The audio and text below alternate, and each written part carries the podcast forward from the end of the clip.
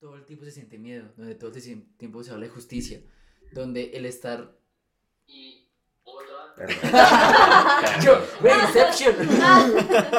Perdón. De la- Menos mal estuvo perfecto. Sí.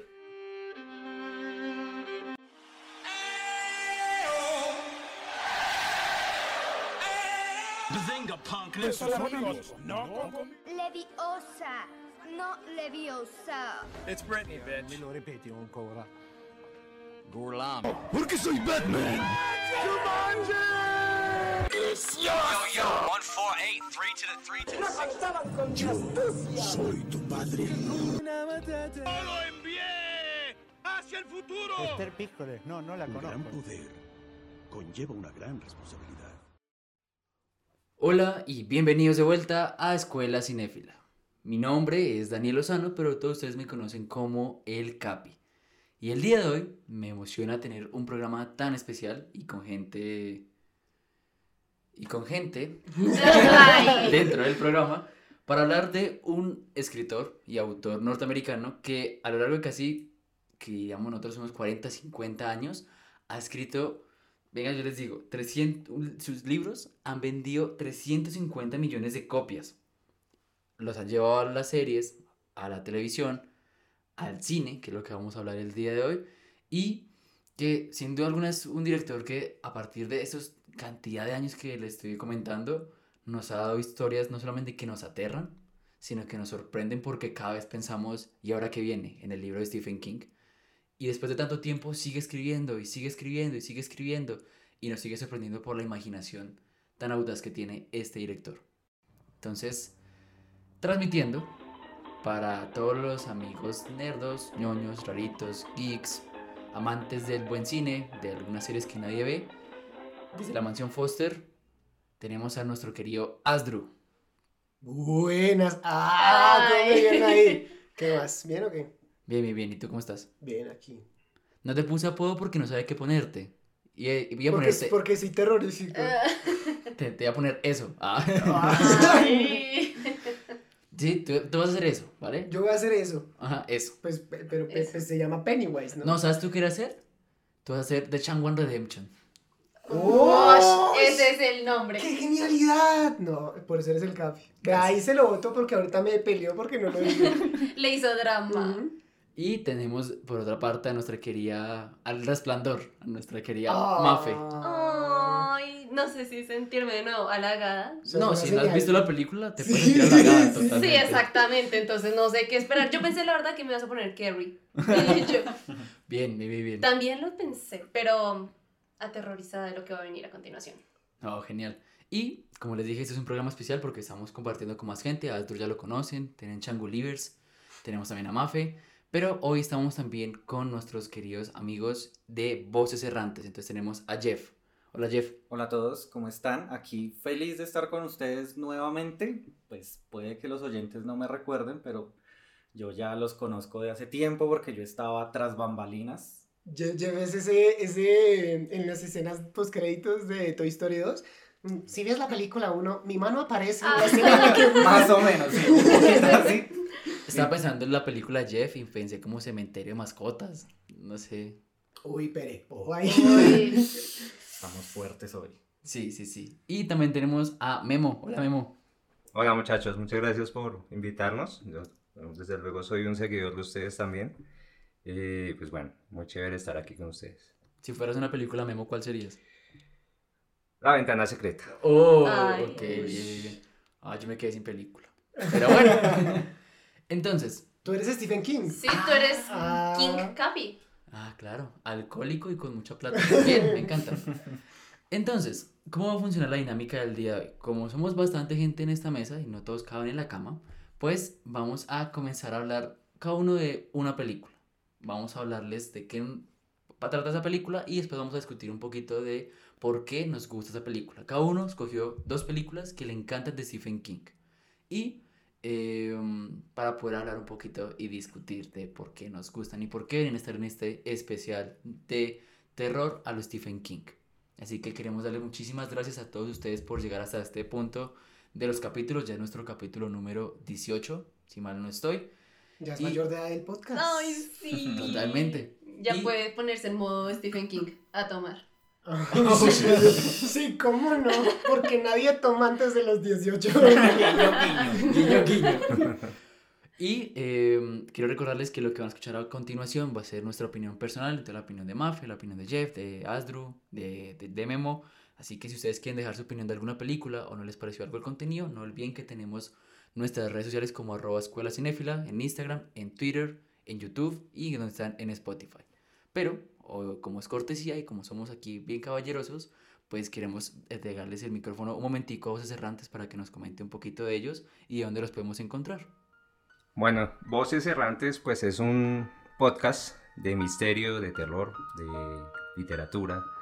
La idea pues nació básicamente en pandemia. Mm, creo que compartimos eso con, con la Escuela Cinéfila. en- Es como un equipo en el que compartimos muchos gustos. Entonces nació ese espacio en el que hablamos de todos esos temas que intrigan y alimentan pues tanta creatividad y tanta tanto culto pues en la cabeza de muchos seguidores, muchas personas.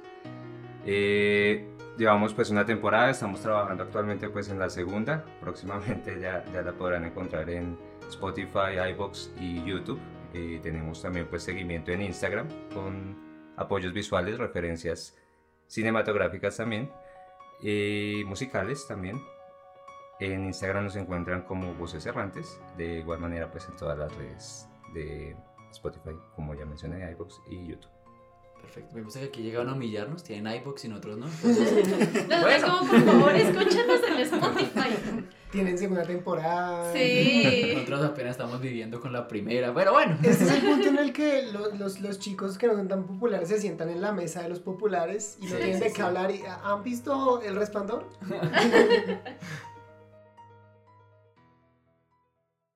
La introducción del Capi nos decía que eran películas que nos encantaban. Pero les voy a decir la verdad, voy a empezar una, con una película que no me gusta tanto, pero creo que valía la pena incluirla. A mí me gusta. Porque hay adaptaciones, y es que en ese tema vamos a entrar, depende de si te gusta, y una cosa también es que hay que tener en cuenta que este es un mix de Stephen King, hay que hablar de la fuente de la película, que serían los libros en los que se inspiran esas películas, en este caso pues es una saga de libros. No adaptas datos de tres películas en una sola sin explicar nada bien. El que adapta datos de tres películas en una sola ha olvidado el rostro de su padre. Es por eso que vamos a hablar ahora de la adaptación de la saga más larga que tiene Stephen King, La Torre Oscura.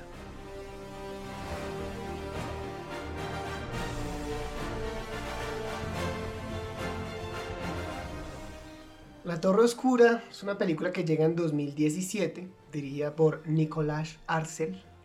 Espero haber pronunciado bien, Nicolás. Em, que pues, a ver, es difícil adaptar una saga, ¿no? Porque mm, la pregunta es, ¿vas a adaptar cada libro? ¿Vas a adaptar de a varios libros? Con Stephen King esto no es nada fácil porque esos libros son un ladrillo Y que sigue escribiendo. y sigue Sí. escribiendo. Y además La Torre Oscura, les boto aquí el dato, cuando empecé a investigar acerca de esto, porque yo no sabía nada acerca de La Torre Oscura como libro, de hecho cuando vi la película no tenía ni idea de que estaba basada en libros de Stephen King, pues me puse a investigar y resulta que este universo que crean esta saga se mezcla con un montón de vainas de Stephen King y hay referencias a otros libros y la película como que trató de, de rescatar eso. Entonces hay referencias pues en la película a El Resplandor, sale el Hotel Overlook en, en un- en una foto, sale em, Cujo, o sea, el, el- el- perro, la misma raza de perro, y de hecho los que lo están paseando se parecen mucho como a los dueños. Eh, hay referencias a It, en A, un a la, pedazo en el que... a la tortuga cósmica de It también. Y a Pennywise como tal, hay un, como un parque de diversiones destruido que dice Pennywise. Pero esta película no le gustó para nada a los fans de la saga literaria. ¿Por qué? Porque la película trató de meter muchas cosas que tiene la saga como en distintos libros, según lo que averigüé, son tres libros distintos los que trataron de adaptar y al final no explicó nada bien. Entonces, este universo tan complejo que expone la Torre Oscura, pues la película no nos lo está enseñando bien. Entonces, hay muchas preguntas que cuando uno se da cuenta de que esto es un universo más grande, dice, oiga, sí, ¿y por qué hay portales? Pero- ¿Y por qué hay pistoleros? ¿Y, y, y- para qué es la torre? ¿Que para defender? Pero, ¿cómo así? ¿Y por qué es- existe esa vaina? ¿Qué? ¿What? Pero en el libro, en el primer libro se explica eso. En el primer, es que el primer libro sí, el primer libro introduce como el universo y además, el, por ejemplo, el villano de esta película que lo protagoniza el grandísimo Matthew McConaughey.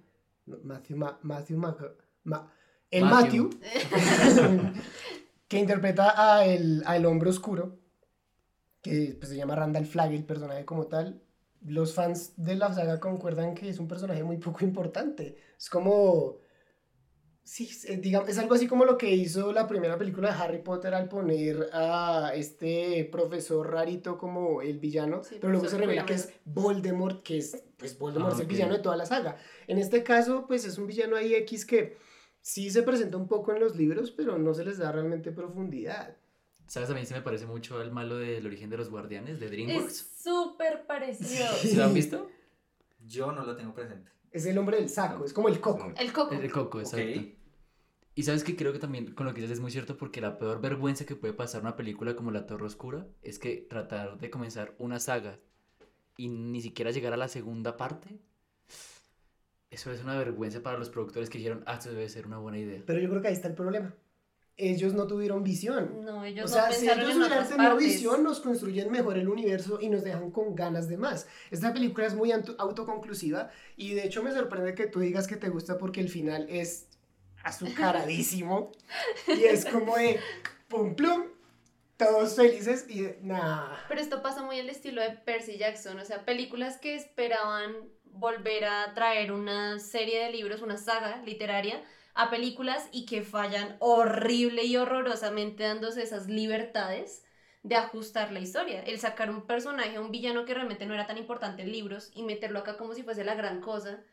Eso falla y eso arruina mucho, sobre todo cuando tú vienes del cariño del libro a ver la película. La película mala no es. Pues yo creo que si tú no sabes nada de los libros, funciona. Las escenas de acción son muy buenas. O sea, ah, el pistolero, el personaje, chévere. Creo que Idris Elba, que pues aquí ya hemos hablado un poco de él, tal vez no tiene tanta variabilidad entre sus personajes, pero le queda muy bien el del pistolero. Eso es una cara que tú ves en el pistolero y dices, ok, Le aguanta una bala. pero si no, es como, está muy vacía. O sea, me falta que me digan más cosas. Yo soy un obsesivo de los universos extensos y por eso me encanta, por ejemplo, un anime que se llama One Piece, que tiene 900 capítulos, pero es porque el universo es grandísimo y se da el tiempo de construirlo poquito a poquito, suave, suavecito. Exacto. O sea, Luis Fonsi debió de dirigir esta película. Sí, yo creo que está demasiado cargada, o sea, contener una saga literaria en una película es, es puntualmente eso, está demasiado cargada de, de un montón de información y por eso mismo es que falla la película. Uy, sí, es que es como un guisado de mil vainas que es como, bueno, eso va a saber rico entre más le echemos. No. Magia. Ponerle todas las Es una, es una changua. No, Una o, eh, Pero con exceso de ingredientes. Es la changua que tú pretendes La que puedes hacerla con, perfecta. con cosas que no van. Memo, ¿eres fan de la changua? Claro, Sí, como en Bogotá, ¿no? Bien. Ah, Claro, caen. rolo de toda la vida. si no, el capítulo se acaba acá. Sí, aquí tenemos ya que volver a grabar. Rompemos, rompemos aquí porque no. Miren, miren que, por ejemplo, eso que dice Asdrue y lo que dice Memo de tres en una, eso le iba a pasar a Harry Potter. Uy, menos mal que no. Se Cuando, cuando Warner pensó Harry Potter, pensó meter eh, la piedra filosofal, la cámara de los secretos y el prisionero de Azkaban en una sola. Y J.K. Rowling le dijo, no, vengan, deme la oportunidad de poder mostrar una por una y puedan que es el éxito y el modelo a seguir de muchas sagas literarias. Gracias, J.K., por no permitir que se arruinara todo.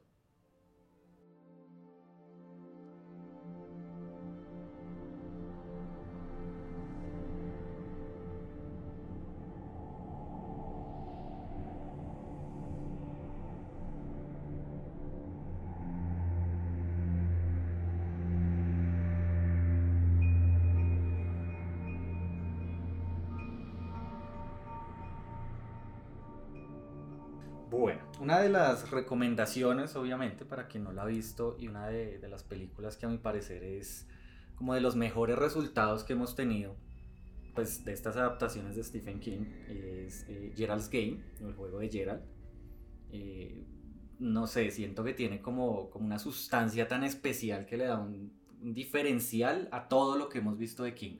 Y nos da como otra perspectiva, incluso literariamente, no sé si está bien dicho, Sí, literariamente, sí.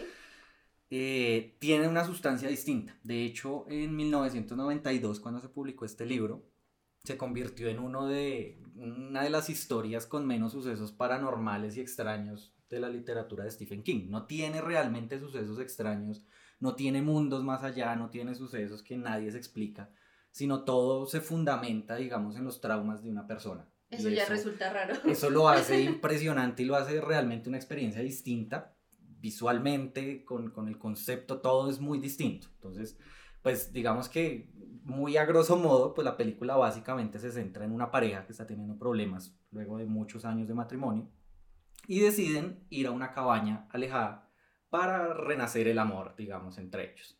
Cuando van a esa cabaña, Mm. pues resulta que el marido de ella tiene unos fetiches extrañísimos, es un tipo muy tostado que ella nunca había descubierto. Eh, y pues coge unas esposas, la ata a la cabecera de la cama y quiere jugar unos juegos sexuales rarísimos. De, de hecho, la portada del libro de que está haciendo Jeff son unas esposas y las esposas están untadas de sangre. Exactamente. Wow. Se llama Gerald Grey. Ah, yo creo que esta sí fue la inspiración. Sí. Iba más o menos, iba por ahí, porque digamos que todo se rompe cuando este tipo se toma una pastilla de Viagra antes de empezar con sus juegos y le da un ataque cardíaco. Ah, Y el tipo se muere. madre. Cosa que la mujer queda amarrada y esposada en una cabaña en medio de la nada. No. Y su batalla durante toda la película es con los traumas que carga toda la vida en ese momento de soledad y que no entiende qué está pasando. Es- eso, eso de quedar Wow. esposada me acordó un poco a Sherlock Holmes de Guy Ritchie. Ah, sí. Cuando se despierta con la almohada entre Sí. las piernas y amarrado. Si la señora la llega ahí, señora, por favor, no se asuste, la llave está Debajo de la almohada. Es muy buena, pero, pero sí, la película a mí me parece que es increíble, el tema psicológico que hay detrás es inmenso y realmente genera como, no sé, una visión muy distinta. Estamos acostumbrados a películas como Ir, donde hay sucesos paranormales por todo lado y un universo extrañísimo que hay que entender. eh, y esto como que rompe ese esquema y realmente nos da otra perspectiva que personalmente me encanta. Cuando vi la película fue como un golpe, un shock así extrañísimo. Quedaste que- esposado a la historia. Quedé esposado totalmente. que- No, yo me imagino a Stephen King pensando la premisa de esto y es como, ¿qué pasaría si? Pues es que eso te digo, o sea, Stephen King sigue escribiendo, pero hay unos temas que uno dice, ¿ahora qué se le va a ocurrir? Díganme un tema con el que Stephen King no se haya metido. A ver, hay aliens, hay sobrenatural, Sí, Y hay de drama, muchas formas. de muchas además. formas. Mental. Mental. Mucho mental. Daño Hay- mental. hay- el terror puede ser un lugar, el Sí. terror puede ser alguien, el terror Sí. puede ser un momento, el Sí. terror puede ser tu teléfono. Hay muchas cosas, de todo se mete. Y eso es por la variedad del, del autor, o sea, 61 libros y 9 cuentos, más de 80 obras ¿Y eh, ustedes, en periódico. ustedes pueden considerar que de pronto los libros lleguen a un punto en el que se parecen o realmente ninguno?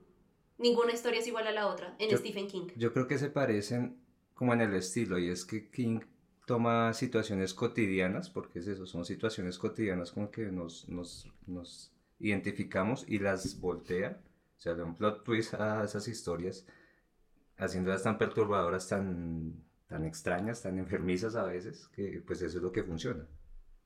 Sí. Pero yo siento que la parte psicológica siempre hace parte de los libros de King y Es de las elemento. historias que él propone. Es Mm. un elemento central porque si no ve películas como Carrie, si no ve películas como El Resplandor, si no ve películas como Gerald Game, siempre hay un factor psicológico detrás muy fuerte que es lo que lleva la historia.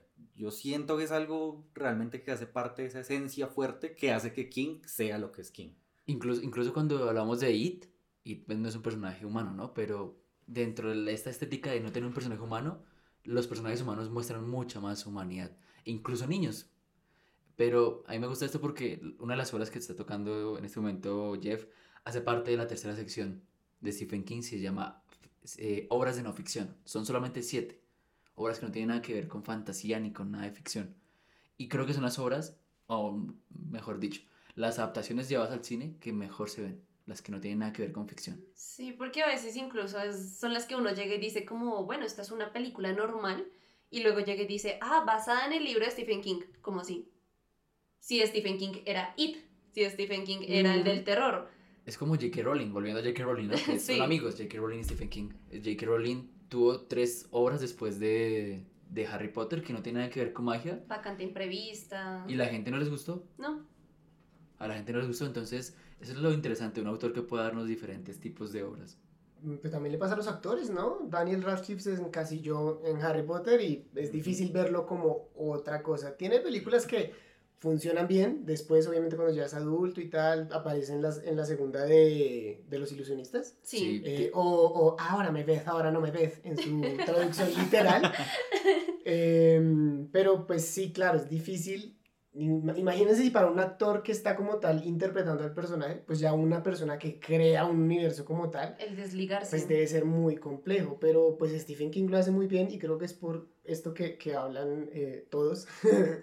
y es el hecho de que incluso en las cosas más reales, pues también hay terror, ¿no? Es como un poco esto de la realidad supera la ficción muchas veces.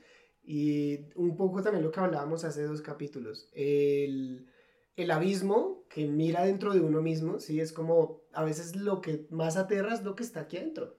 Me estoy señalando el, el pecho. Aclaración. Sí, porque Pennywise no existe. Pero, Pero el miedo siempre está. Pero Exacto, sí, una persona como la que acaba de contar Jeff en el libro, pues, y en la película, sí existe. Y es un punto muy importante y una base que pueden escuchar en la primera temporada de Voces Errantes. es que durante todo el recorrido de la búsqueda de qué es el terror y de lo paranormal del humano, siempre va a existir eso, ese miedo a lo desconocido y King lo aborda de una manera estupenda, es magistral. Continuamos con una de las historias que, como mencionaba el Capi, están fuera de lo que tiene que ver con la ciencia ficción, lo paranormal. Me voy a ir con una historia que yo creo que cuando Stephen King la pensó, estaba muy, muy, muy relacionado consigo mismo. Es la historia de un escritor y los hechos que va a vivir esta persona. ¿Qué pasaría si alguien que adora lo que tú haces se obsesiona con eso? Más o menos ahí va a ir la historia, más o menos de eso va a tratar. Este libro fue estrenado en 1987 y la adaptación es del año 1990. La película de la que voy a hablar es de Misery.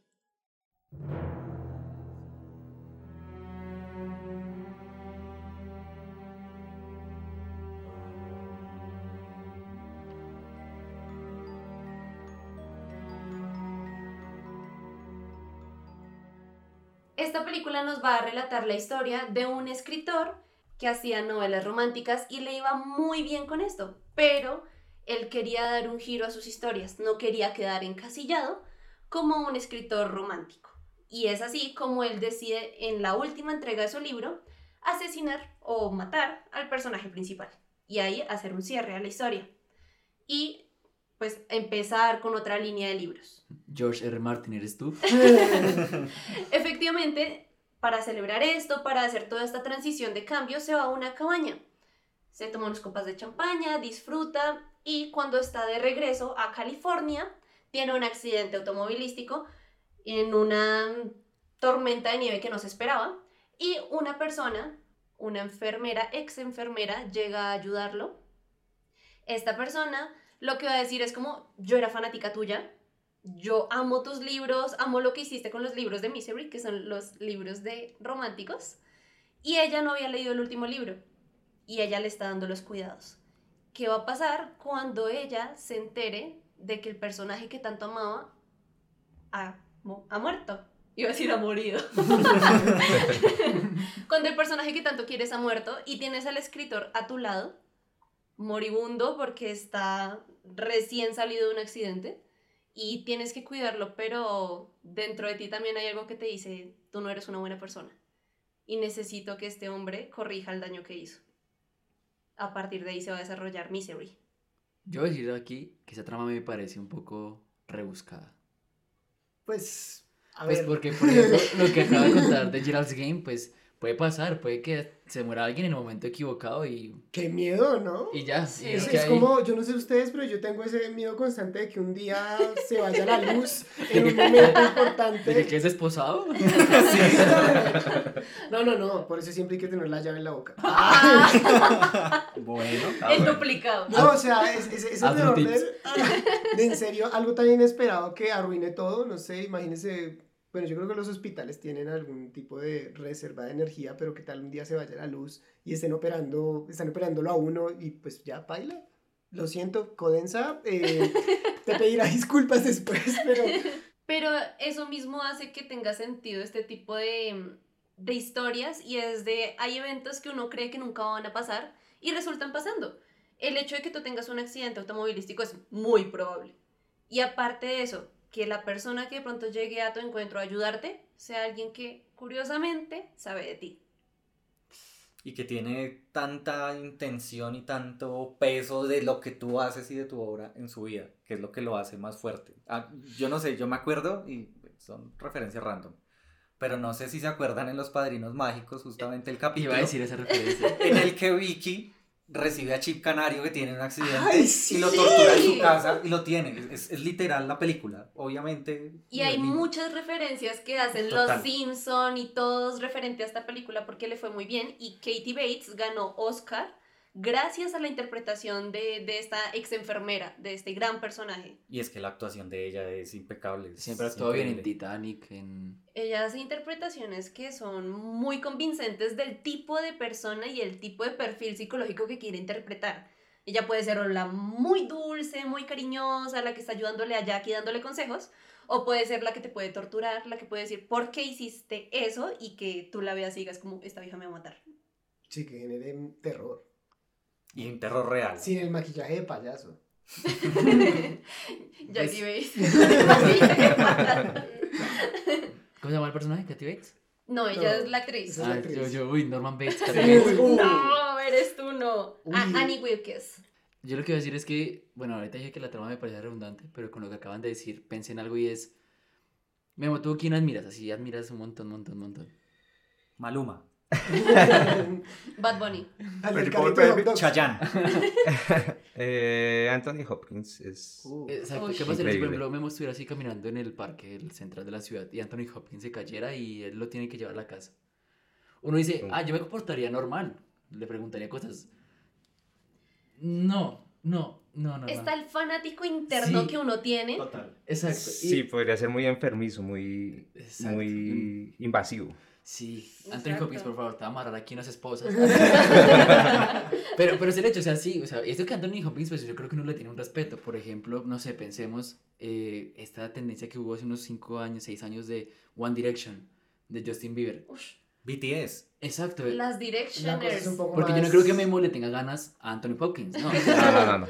Bueno, pues. Bueno, oh, Memo. Bueno, no, aquí se, todo se respeta. ¿A qué se lleva? Tranquilo. Pero imagínense cuando tu deseo, por ejemplo, es carnal. Cuando tu deseo es de quiero ser esa persona, quiero estar con esa persona, quiero.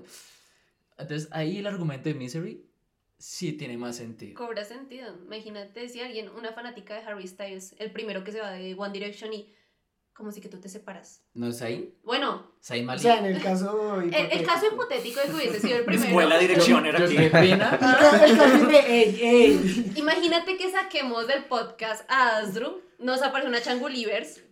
Puede pasar. Y así Sí. sucede. Toca que me encuentren un doble que tenga la voz parecida. A ver, no, pero es imposible, no podemos vivir sin No. ti. No podemos reemplazar. Yo eso lo dije para que me echara a los perros. Ah, Todo estaba fríamente calculado.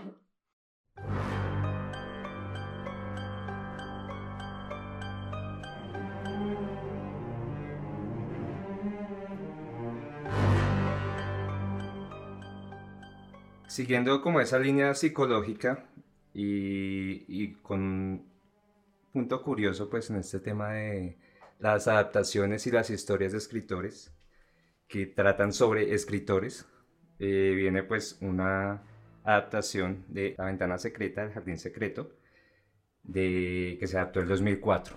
Y pues, eh, bueno, le quitaron la última parte del jardín secreto, entonces llamó La ventana secreta. Está prota- protagonizada por Johnny Depp y María Bello. Esta historia pues gira en torno a un escritor tras separarse de su esposa al encontrarla con otro hombre en un motel.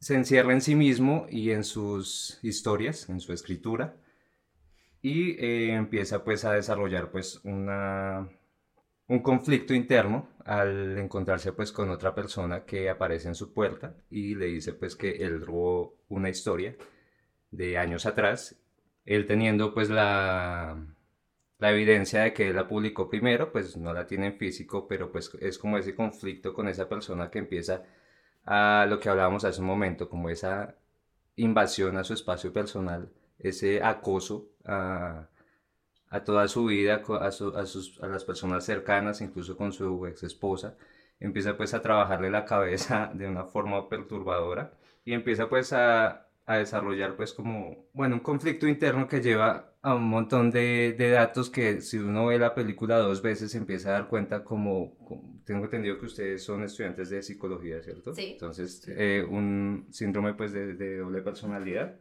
Ok. Entonces es bien interesante al ver a la, segun- la segunda vez, pues sin decir mucho más allá.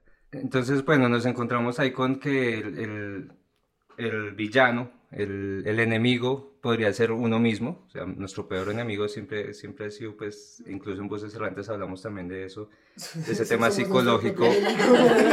Sí, de hecho sí. Somos nuestros enemigos. De hecho, sí, mentalmente nosotros podemos ser nuestro peor enemigo. Nosotros mismos nos tiramos mucho, mucho Hate. mucho hate a nosotros mismos. El autosabotaje, nuestros pensamientos pues pueden acabar con nosotros de una forma que no, no tenemos eh, no, no tenemos idea. Entonces ahí empieza como a, a, a debatirse en- entre una doble personalidad del personaje, desde matar a la mascota hasta acosar pues a la ex esposa y um, quemar casas. Uf, ok. Ok. Estaba Detalles. Sí. Detallitos. Pequeñas batallas internas, todas las tenemos. Todas las tenemos. Todos recorremos los sótanos del infierno.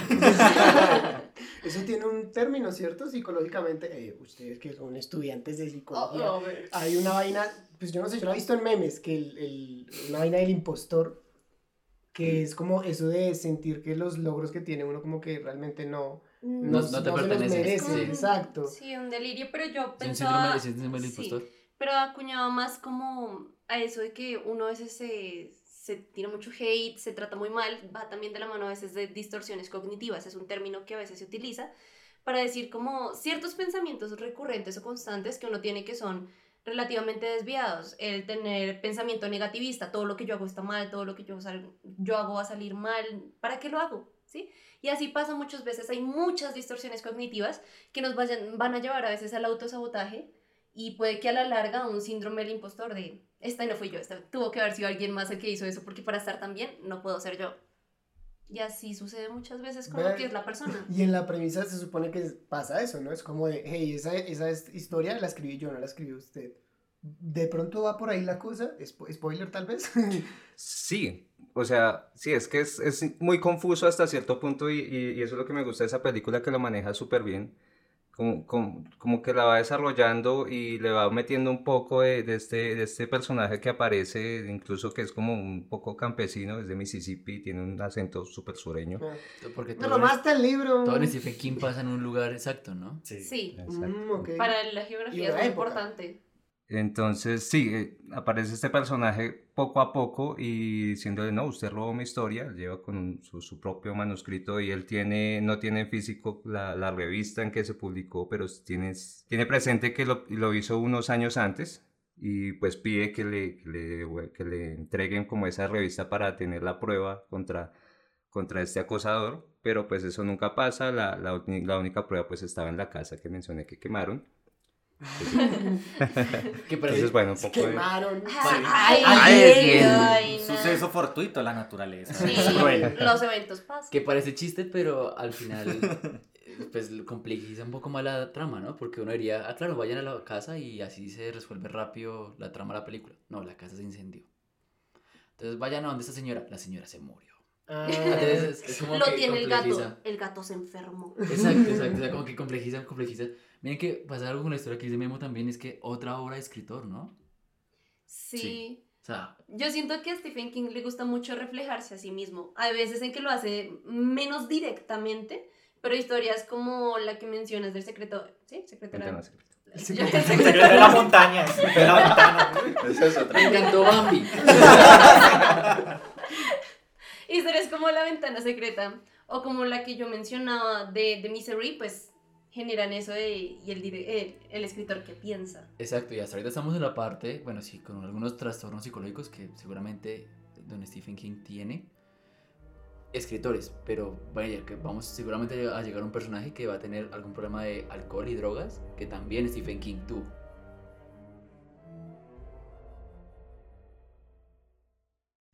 Con 1458 páginas, este libro fue uno de los libros que, que he disfrutado leer muchísimo. Lo leí justo cuando salió la primera parte de esta de, esta, de, esta- de estas películas, faltaba la segunda parte y me imaginé el casting perfecto para la historia y cómo iba a ser. Y al final, pues no salió como yo quería. No todos. No todos, y la película tampoco salió como yo quería. Sé que cuando yo diga el nombre de la película, el personaje creo que es el más reconocido de él. Sí. Y la película, la primera es muy buena de Andy Muschietti, pero la segunda no me convence y es por eso que para acabar esta ronda de segundos puestos de todos nosotros aquí en la mesa, vamos a hablar de eso. Eso llamado It, La cosa. la cosa.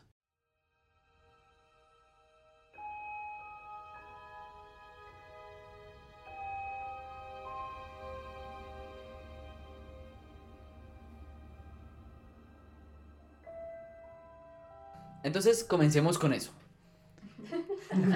Tienen un montón de chistes aquí. Tranquilos. ¿Seguimos con eso? Pues buenísimos los chistes, no lo sé. Memo, Hazlo ¿Son buenos los chistes? ¿Mm? ¿Son buenos los chistes?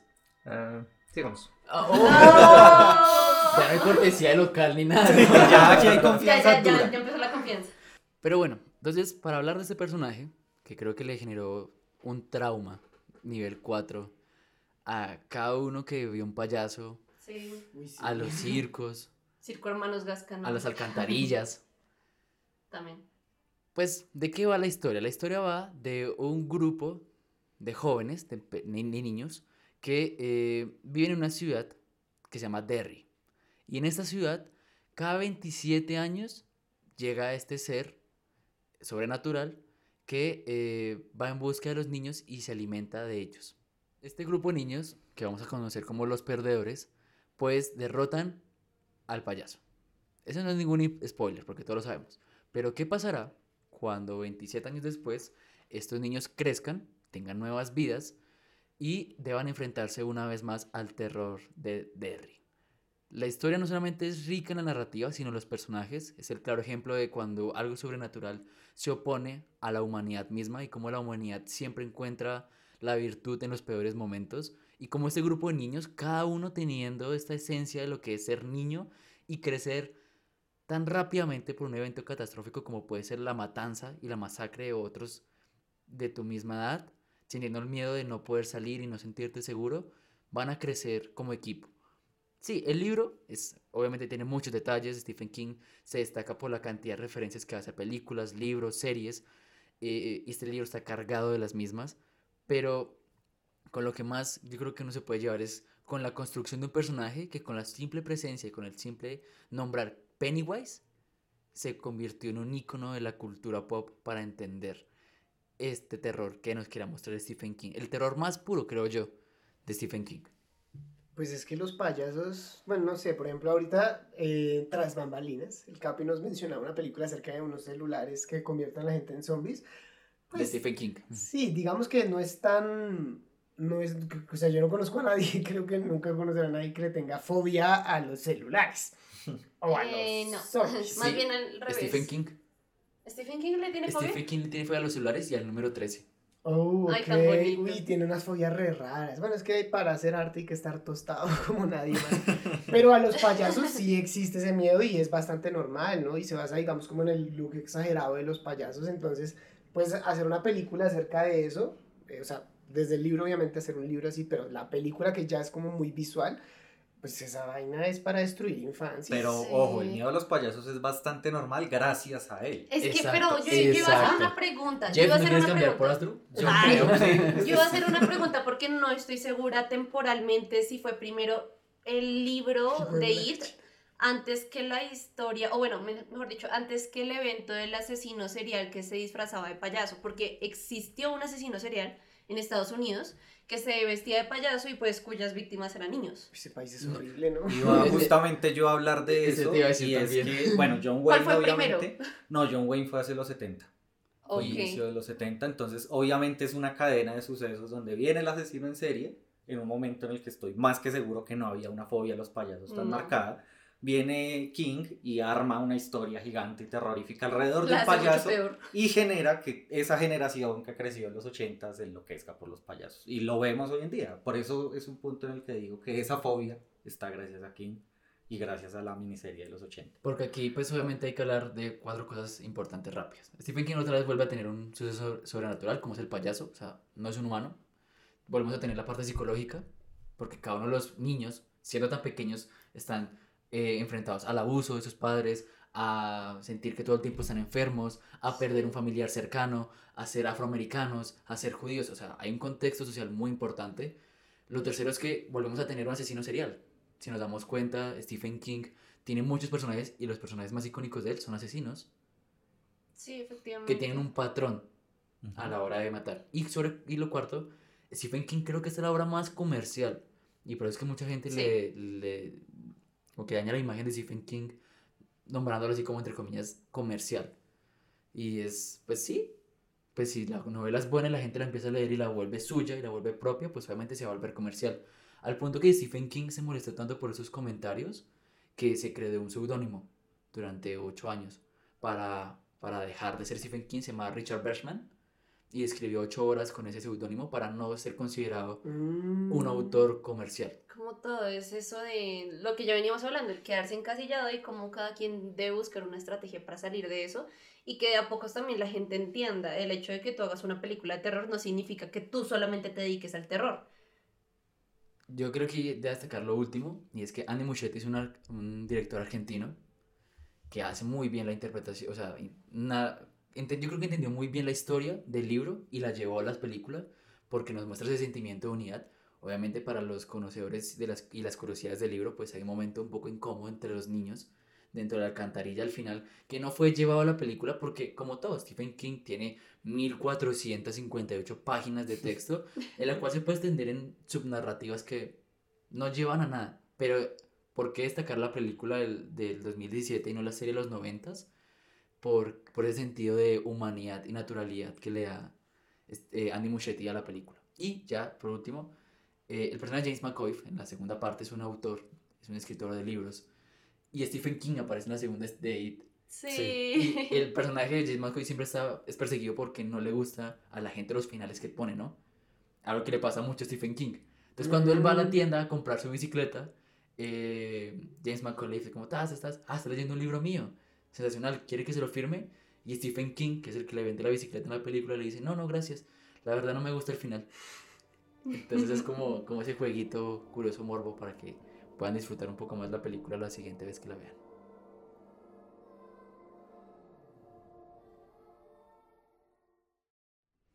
Ustedes ojalá pudieran ver la cara que el Capi hizo en el momento en que se dio cuenta de que viene una película que es, yo creo que de las más famosas de las adaptaciones que se han hecho de Stephen King. Sí. Tiene actores de gran renombre. Incluso creo que muchos reconocemos ciertos actores por esta película. Llega en un momento bastante interesante para las, pues, las adaptaciones de Stephen King, porque como hemos dicho, no todo en la escritura de Stephen King es terror, y hay mucho, mucha magia en muchas de sus obras, y mucho realismo. Esta mezcla un poco de ambas. Esta película de 1999 El mejor año. es La Milla Verde. O Milagros Inesperados. Bueno, de hecho, que eso creo que esa, eso es latino. Eh. Milagros Inesperados.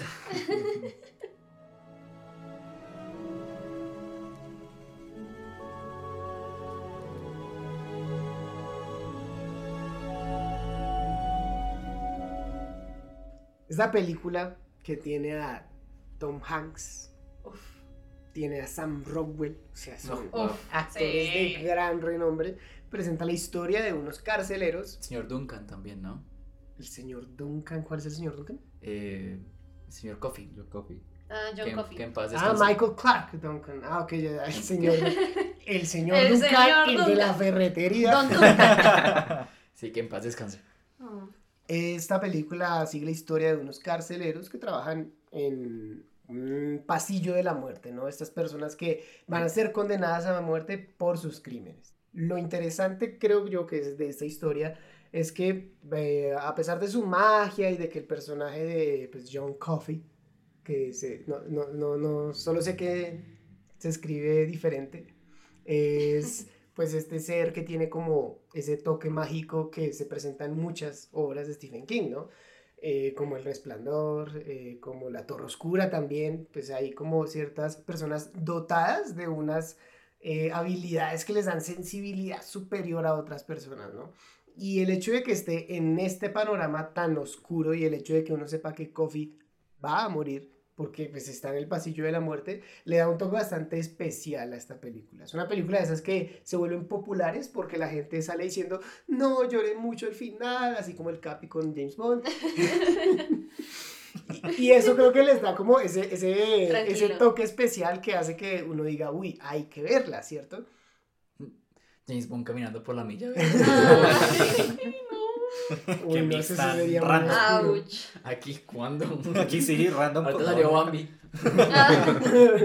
Pero vean que dentro de las obras de Stephen King, ah, o sea, se caracterizan en esa categoría, pero creo que entra en otra categoría que a mí me fascina y es las mejores películas de Tom Hanks. Sí. sí, efectivamente. sí. Mira, mira que hay algo muy bonito que lo que acaba de decir. em, Este man. eh, ¿Cómo, tú. cómo te llamas? ¿Cómo, Eso. cómo Sí, Eso. Andrew Coffee. Ah, Y es. Yo, por ejemplo, no le puedo mostrar It a mi abuela. No, señora se paniquea. Pensamos Sí, lo mismo, pensamos lo mismo. No, es obvio, nadie Sí, le no, puede no, mostrar no, eso a la abuela. no. No, No le puedo mostrar. Eso. Tampoco le puedo mostrar las miserias a mi abuela. Pero The Green Mile es una historia que uno sí puede compartir. Porque Stephen King, como decimos a nivel narrativo, pues o- o utiliza muchas referencias, pero tiene una pureza en la letra excepcional. O sea, yo por eso no creo que Stephen King sea un autor comercial, sino es uno de los mejores autores y escritores que ha existido en la historia. Porque su forma de expresar el sentimiento en cada una de las cosas que hace es impresionante. Pero quiero agregar algo aquí es el miedo. Otro factor que le podemos agregar a Stephen King, que ha Sí. sido Total. una... Recurrente. Ujú. Si es- existen asesinos seriales, pueden existir autores seriales, ¿no? Y es eh, el miedo. En Pennywise, el miedo es lo que derrota a Pennywise. En La Milla Verde, el miedo a morir de Tom Coffey es John- lo que nos conecta. Ah, John, perdóname, John Coffey. Tom eh, Hanks, John Coffey. es lo, que nos, es lo que nos conecta con él, porque sentimos la inocencia del personaje y sentimos la injusticia de que esté ahí. Y otra historia que nos lleva a cárceles, donde todo el tiempo sientes que va a pasar algo malo. Entonces, yo creo que la Milla Verde tiene mucho que analizar por las características de los personajes. Nótese que el café Le encanta. se Sí. extendió ahí porque Sí. obviamente se, le encanta esta película. La Milla Verde es el caminito hacia la muerte, ¿no? Ujú, Sí. ujú. Sí, sí, y por eso la nombran así también en, en la cárcel, así la nombran. A mí algo que me parece muy bonito de, de Stephen King es como el manejo, el elemento de las emociones, lo que tú dices, lo que es el miedo y lo que es también a la vez el amor y cómo lo hace de maneras tan bidireccionales a veces en ciertas películas, o bueno, perdón, en ciertas historias que luego se adaptan a películas y otras historias narrativas que van muy por una sola dirección, o solamente te quiere mostrar el miedo, o solamente te quiere mostrar el amor o el lado de la esperanza. Esta de la Milla Verde siento que va muy por el lado amable de la vida, el cómo a pesar de las cosas y de un lugar que tú ves como algo malo siempre, que es una cárcel, cómo puede tenerse el lado esperanzador y ese lado de hay bondad incluso acá, en aquellos, lugares donde tú crees que el mundo es más oscuro, no siempre es así. Y que él muestre ese lugar que nadie quiere mostrar y del que nadie quiere hablar, pues también es un punto muy a favor de esta historia. Y así como existen los contrastes, pues eh, John Coffey es 100% puro. Uy, sí. Sí. Ay, no, pobrecito. Es, es- que es eso. Duele, duele tenaz. mucho. Y es como el contraste con el de Sam Rockwell, Sí. que es como este desgraciado, ojalá se O- queme O con, la... el, o con el policía que es, que es guarda, ¿no? También. Sí, También, aunque sí. Ese, ese es chévere porque de- en esta historia acerca de la injusticia y la justicia, es como ese, no sé, ese apartado tan poético de que él mismo por su propia mano va a tener su merecido. Y tenemos el personaje de Michael Jeter que, aunque sí cometió un crimen, dentro de la cárcel pide perdón y, y cambia, ¿no? Entonces John, John Coffey llega a la prisión y cambia toda la, la, la, la, la estética del lugar. La como- la dinámica, exacto.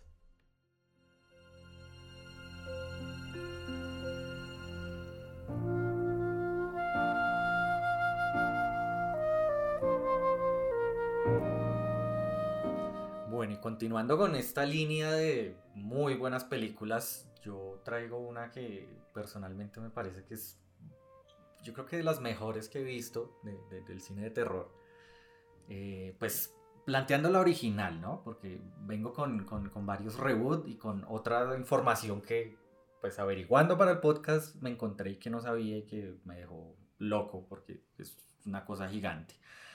Les cuento un poco del libro. Fue el primer libro publicado por Stephen King en 1974. Tiene una historia muy curiosa detrás y es que en su momento, pues King escribió esto como una historia corta. Lo sintió como una historia que no iba a funcionar y literalmente tomó sus anotaciones y las botó a la basura. Su esposa fue, sacó los papeles de la basura, los leyó, le vio potencial y le dijo, por favor, termine lo que esto va a funcionar. Efectivamente, él lo escribió y fue un hit completamente y levantó desde ahí, pues obviamente la carrera de King y es, les estoy hablando pues de Carrie. Es una historia muy interesante, básicamente, eh, pues hago una referencia como curiosa, pero pues todo mundo lo puede entender y es como ver en Matilda versión muy adulto. Es básicamente una Total. niña Sí, Total. sí, con realmente poderes sí. Pues Jeff, bien. que tiene detrás eh, unos traumas de familia, que tiene unos traumas en la escuela, que tiene traumas por todo lado, y eso hace que desarrolle sus poderes. Aquí obviamente pues es King, entonces tiene que ser una vaina muy radical. No va a ser con el lacito rojo en el cabellito. Y Totalmente. la muñequita. ta, ta, ta. Es lo más radical posible, entonces claro, es, es- es una, una chica que creció con una mamá muy católica, demasiado en extremo, entonces pues su educación fue demasiado conservadora, nunca aprendió nada, pues digamos más allá de lo que su mamá quería enseñarle. En un momento dado, cuando está pues en la escuela, le llega su periodo, ella piensa que se está desangrando porque realmente nunca recibió una educación y en vez de recibir apoyo lo que recibe es bullying de todas sus compañeras en su momento. Entonces eso ya genera que se empiece a, digamos, a, romper, a quebrar por dentro y eso hace que empiecen a aflorar sus poderes. Entonces básicamente la película es como afloran sus poderes, como empieza eso a, digamos, repercutir en la vida de ella y, y su, su relación ante el mundo, ¿no? Hay, hay, pues, una información curiosa, yo no lo sabía, conocía la versión de 1976, Que es un clásico, ¿no? la original Sí. es un clasicazo, de hecho la dirigió Brian De Palma, es, Mm. pues, es el director de Scarface, de Sí, señor. Imposible, Sí, es señor. un director increíble. Fiel estudiante de Hitchcock. Fiel estudiante, de hecho Psicosis fue una de, de- de sus grandes inspiraciones, pues tiene muchos guiños en la película. De hecho la, la- la escuela donde estudian se llama Bates High School. Sí, entonces, señor. Adora a Hitchcock y lo quiso meter. Y tenemos a John Travolta actuando. Es un punto importante porque Nos volvemos a ver, Vaselina. John Travolta hace papel de malo. Es una cosa ¿Cuándo? curiosa.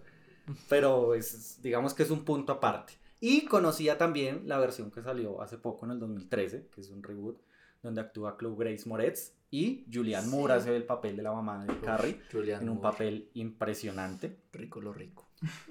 Total. Pero tenemos una versión del 2002 que yo no conocía What? y fue ¿En serio? una película que se hizo para televisión. Ah, fíjate. Vea, pues. Tiene detalles, eh, es para televisión, entonces parece una película independiente. La película clase B está grabada con las patas, Es con, literal, Jim, es con Jim Carrey.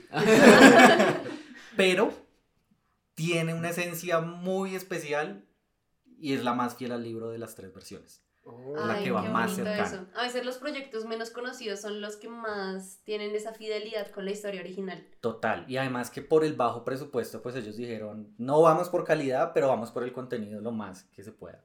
Y lo lograron. De hecho, la película pues tuvo un rating, pues no fue espectacular, pero para hacer una película para televisión, tuvo un rating, pues digamos que, que se puede valorar, que puede ser importante. Y la dirección pues la hizo David Carson, que estuvo dirigiendo capítulos de Star Trek y capítulos de Smallville, entonces él tenía una imaginación. Uy, Smallville era buenísima. era Era espectacular. Genial. la canción La siempre la, voy a canción. tener acá, en la cabeza.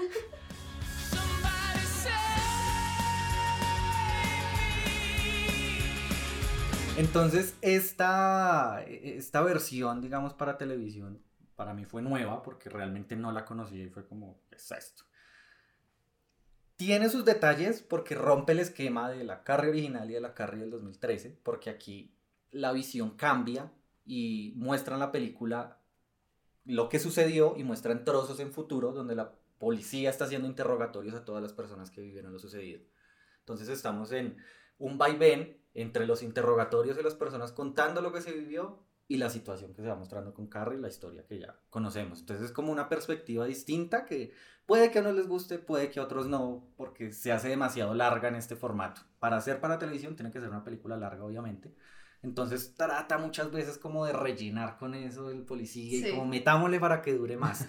Pero en sí el concepto es muy bueno y tiene... tiene Y, y- y mira que lo que acaba de decir Jeff le agrega otro, otro bonus a Stephen King, ¿no? De todos los que hemos hablado, el miedo, de los asesinos seriales, rara, y es eh, Stephen King la mayoría de veces nos muestra cómo la sociedad quiebra un personaje al punto de llevarlo al límite. Sí. Eh, tenemos a Jack Torrance, tenemos al Club de los Perdedores, tenemos eh, Jo- John Coffey, que es lo bonito de John Coffey, ¿no? Que no se quiebra. No se quiebra. Carrie, tenemos eh, The Showdown Redemption, también lo tenemos. En, ¿En qué otras? En Misery. Sí.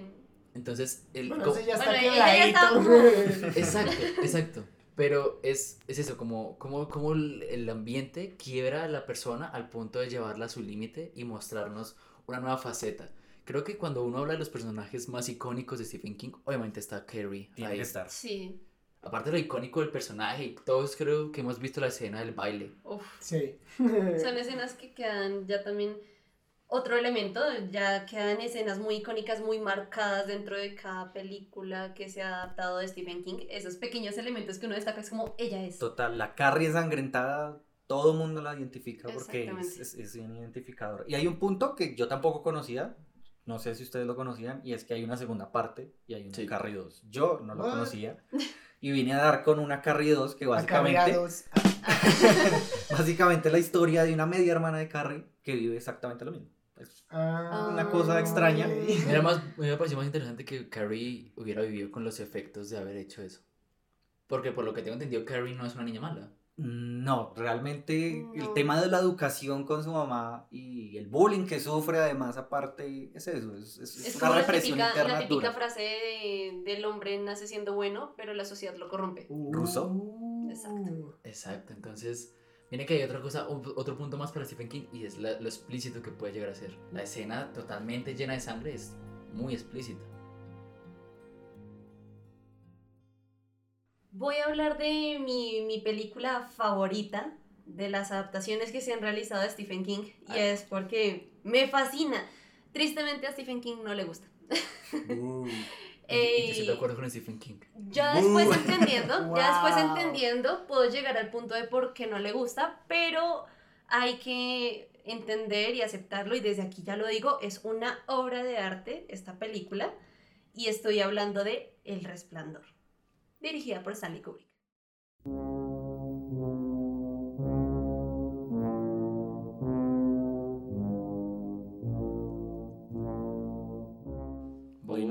Nuestro, amigo Memo viene con camiseta de resplandor, Exactamente, de tiene hecho. la camisa, yo la vi, fue como me encanta. Antitramarlo. Ay, me encanta esa escena de Buscando a Nemo cuando Bruce entra y trata de asustar a Marlene a Dory y es como, es Bruce y... es buenísimo. Referencias que se encuentran por montones también de esta película en muchas otras series, Sí, está películas por y todo demás. lado. Stephen King está por todos lados. Sí. por todo lado. Este libro, como tal, también de nombre de The Shining en inglés, fue publicado en 1977, ¿sí? Y la adaptación a película se realizó en 1980. Hay que tener en cuenta también es que hubo una miniserie, una pequeña adaptación que se hizo también del Resplandor en 1997. Que es más Según. Stephen King, esta versión es más fiel a los hechos, pero voy a hablar un poco del Resplandor como película y después mencionaré también Doctor Sleep, que es como un seguimiento de la misma historia. En El Resplandor tenemos la historia de Jack Torrance, que es una persona, un padre de familia que tiene problemas con el alcohol y que también es escritor. Tiene un bloqueo y dado esto, pues decide tomar un pequeño cambio, un pequeño descanso, aceptando un trabajo de cuidador de un hotel llamado Overlook. A la hora de llegar allá, se va con su esposa y con su hijo. El hijo se llama Dan. Dani. Dani. Sí, exactamente. Como el Capi. Es que es muy bacano. ¿Tú cuántas personas conoces con el nombre Asdrúbal? Uy, esto se No, puso por eso soy pesado. único. Por eso eres No único. mentiras, pues sí hay uno que pues obviamente es donde proviene el nombre, que es ya una cosa por allá de los griegos en Cartago, pero... ¿Tu papá? Eh, mi papá también se llama Asdrúbal y mi abuelo. Tú eres Asdrúbal tercero. Yo soy Asdrúbal tercero. Ay, tan chévere eso. Si alguna Changuliver quiere tener Asdrúbal cuarto, por favor, escríbanos al inbox. Bueno, después de este breve interrupción, Interludio profundísimo. Uf, De terror. digno de Stephen King, esta historia se va a desarrollar dentro de este hotel. Aquí, desde la versión de Stanley Kubrick, lo que va a pasar es que ya Jack Torrance venía un poquito trastornado y a partir de todo el aislamiento que va a vivir dentro de este hotel y de que el hijo menor, Danny, bueno, el único hijo, Danny, va a empezar a tener unas visiones y alucinaciones de cosas extrañas que va a ver, pues el hotel está generando algo en ellos, está provocando cosas que ellos no sabían que podían pasar. Ahí la pobre es la mamá que estaba ahí como, ¿qué le está pasando a mi hijo? ¿Qué le está pasando a mi esposo? Pero esto desde la versión de la película, ¿sí? Y desde aquí se va a ir dando un decaimiento del personaje Jack Torrance, llevándolo a la locura y a hacer cosas que pues no esperábamos. Eso sin arruinarles la película. Ni el libro. Porque Ni la el libro. película no se parece al libro. Exactamente. Ahora, lo que dice un poquito Stephen King con respecto a la película es que no le gusta por el manejo del personaje Jack Torrance. Ya comparado un poco con el libro eh, del The Shining, el personaje de Jack Torrance es un poco diferente a lo que nos pretende plantear el Jack Torrance de Stanley Kubrick, siendo que esa inflexión de locura se ve un poco más gradual dentro del libro, mientras que aquí en la película no lo muestran como algo que ya estaba presente desde un inicio. Sí, un switch ahí. Exactamente, ya el Switch estaba completamente averiado Mm. desde la película, mientras que desde el libro sí el Switch cambia. Codensa, otra vez, ¿no? Codensa eres tú.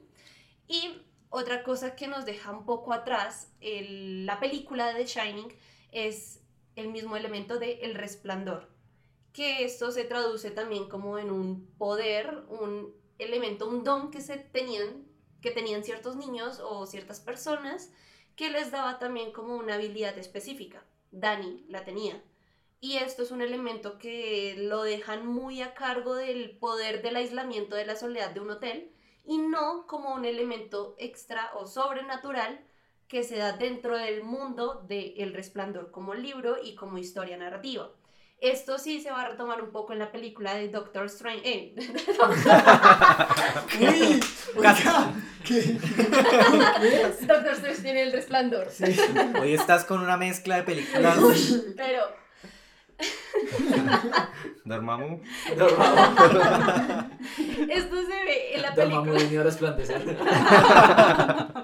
en la película de Doctor Sleep, que también es un libro, donde se da la continuidad a la historia de Danny y qué pasó con él cuando salió del hotel Overlook.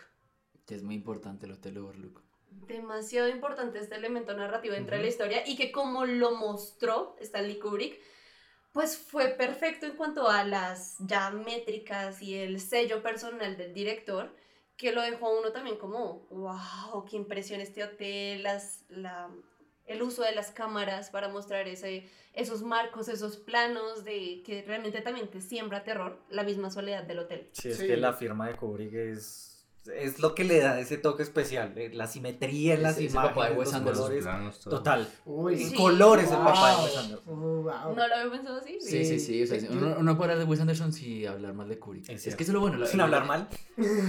No, vamos a hablar mal de Kubrick. Eh, Arruinó la carrera de la actriz que hace de la esposa de Jax. totalmente. Sí, la terminó con tanta presión. Ese es un detalle curioso para la también a, realización a- de también a las... Dani Pequeño. Sí. También. También no volvió a actuar después de eso. Pero, pero el hecho está en eso. O sea, la estética de la película está bien, pero si... o estamos, hablando, estamos hablando de un... Hoy el tema es un autor, un escritor. Ujú. Y si vamos a compararlo con sus obras, The Shining tiene los personajes, pero no tiene la historia. Que corrige un poco Doctor Sleep.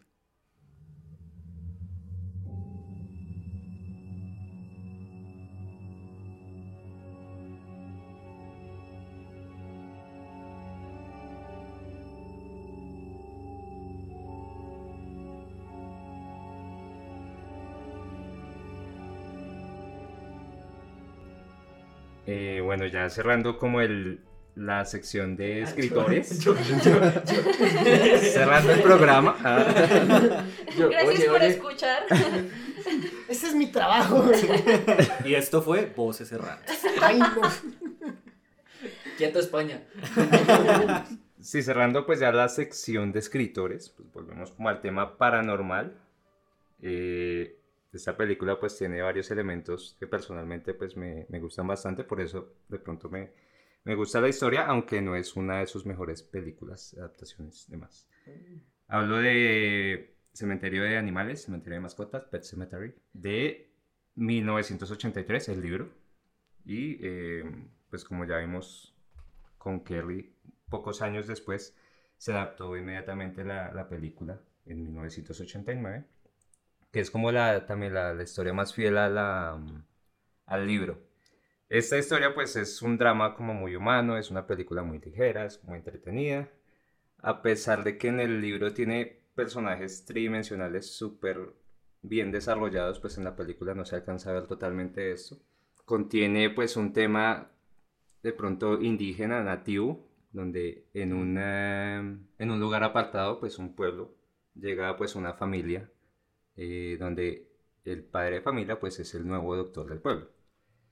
Uno, una de las historias pues nativas es que hay un sitio, un cementerio de mascotas, debido pues a que en medio del pueblo atraviesa una, una, una carretera pues donde los, las, las mulas, eh, bueno, camiones de, de carga pues pasan a grandes velocidades y pues allí mueren muchos, muchos muchas de las mascotas de los, de los, Campesinos. De los habitantes. los habitantes de, de este pueblo.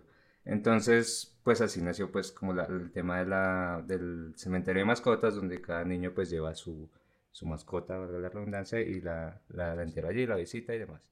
Existe pues un lugar eh, pues más allá inaccesible en, en las montañas, entre rocas, entre maleza, donde hay un- una estructura que se nos muestra pues en la primera película, una estructura de mm, indígena de los Micmac, la, cultura se llamaba los Micmac, donde pues la tierra era muy dura, o sea, la tierra contenía un alto nivel pues de, de rocas, era un poco difícil cavar allí. Allí pues había una, una leyenda urbana, pues donde si llevaban pues allí a, a tu mascota, al día siguiente pues aparecía nuevamente en tu casa. Esto pues no, no llevaba, no, no volvía como ella misma, sino volvía un poco como su versión maligna. Ese me acordó un poco el capítulo de los padrinos mágicos. Cuando. Con el hámster. Sí, señor. Ah. Eh, creo que esa es la referencia más clara a la película. Creo que sí. Que los papás entierran el hámster de, de Sí. Timmy. Todo lo que toco perece. Y el, el hámster vuelve a matar a Timmy. Uy, que ese capítulo es buenísimo. Ahorita no cae en cuenta eesos programas de infancia que revivían muchas películas. Están llenos Sí, de referencias. de referencias, Wow. sí. Gumball. Hora de Aventura también. Gumball es genial. Los o padrinos sea, mágicos. De lejos. y eh, mucho más es, es tostadísimo. Bueno, pero creo que en referencia a los Simpson y, y los padrinos mágicos. Uf, sí. Eso y Elmo también. Elmo no puede faltar. ¿Cuál es la referencia de los Simpsons específicamente? Es que hay una casita del terror en que ellos van a una, a una casa, se quedan ahí y en la noche un espíritu extraño empieza a influir a cada uno. Entonces, Lisa. Lisa. Lisa. El cuchillo, Lisa. Porque yo Yo recuerdo, recuerdo es. era la de bola de nieve 1, bola de nieve 2. Yo recuerdo cuando van, encuentran un libro Sí. y lo reviven. Que Homero les dice, ¿qué, qué hicieron? ¿Revivieron un montón de animales? ¿Pero el carro está bien? Ah, bueno. A mí me gusta que cuando en la Liga de la Justicia, en las dos versiones, eh, van a sacar a Superman del, del ataúd y lo van a revivir. Flash de Ramírez estar como, eso es como cementerio de mascotas. Eso es como cementerio de mascotas. Eh, bueno, el hecho es que se desarrolla prácticamente pues en la historia de Luis, el nuevo doctor, y su familia que llegan a este pueblo. Eh, debido pues a la, a la carretera peligrosa, pues allí podemos ver una de las escenas, creo yo, más impactantes de, de las películas pues de esta época, o al menos, a mí me, pa- me impactó bastante, donde eh, su hijo pequeño, pues Gage, se acerca sin que se den cuenta pues a la carretera y un camión pues lo atropella. Es una escena súper impactante pues en temas de cine, eh, pues de mi opinión. Y allí pues con la pérdida y el conocimiento pues de, esta, de este cementerio oculto indígena, eh, Luis, el padre, pues decide enviar a, a, su esposa y a su otra hija eh, con sus padres, mientras él se queda solo allí, pues decide pues hacer lo inimaginable, ¿no? Llevar, desenterrar a su hijo y llevarlo a este cementerio para que reviva. Obviamente, pues al volver el niño es, que por cierto es una actuación de un niño que dos, tres años, una actuación impresionante, que tiene dos, tres caras en, en, en, en la película, pero pues, son increíbles. No, no es como No. encontrar un niño tan talentoso, tan chiquito, no. Christian es muy raro. Uf, sí. Sí. Pero miren que ahí vuelve otro tema, ¿no? Y es eh, la muerte es algo constante en Stephen King, pero la muerte nos une a todos, igual que la vida. Y cuando perdemos a alguien nos gustaría recuperarlo a toda costa, incluso a- haciendo Sí. cosas que no son como tan O morales. sea, uno dice que uno haría todo por revivir a alguien, pero creo que quienes más cercanos están de ese sentimiento de hacer todo por el todo, por volver a ver a, a unas personas que han fallecido, son los papás. O O sea, desde ahí conectas con el personaje de esta historia. totalmente. Y es que ahí entra el punto que tú decías ahorita, y es que King trata lo peor que puede pasar, pero también la esperanza siempre está ahí pendiente en todo. Sí. Es un punto muy de King. Algo que decía Memo con la anécdota de, de que lo atropellaron al niño, a Stephen King también lo atropelló un carro una vez. Y el señor se bajó, entonces el señor del carro se bajó. Y lo llevó a un cementerio. No, no, no, no. no. y desde ahí empezó a escribir libros lo- de terror. Y lo enterró, no mentiras. La cuestión. eh, estaban en ese y entonces es- el señor del carro se bajó y, señor, está bien, qué pena con usted, que nada. Stephen King dijo, ay, me duele. ¿Cuánto por el carro? Y compró el carro que lo atropelló. ¿Es en serio? Te lo juro. Pensé que iban a decir muchas gracias a la Virgen de Guadalupe.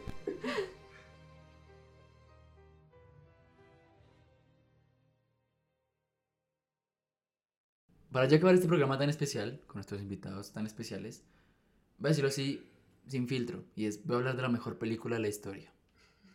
Fin. Eso IMDb, El que es la plataforma... 3 está basada en Stephen King. Ah. Es de terror verla. IMDb, que es una de las plataformas y críticas más importantes a nivel mundial, le pone 9.3. Es la película número uno en IMDb, en la historia. Impresionante. Siempre que yo he visto un top de mejores películas de la historia, está en el top 5. Y eh, para no hacer más largo el cuento, porque está basado en unas novelas cortas que se estrenaron en el 82, hacen parte de las cuatro estaciones, que eran novelas cortas que contaban pues cuatro estaciones del año. Esta está basada en Rita Hayworth y la redención de Changuas. De Changuas Redemption. y es por eso que vamos a hablar de Shawshank Redemption.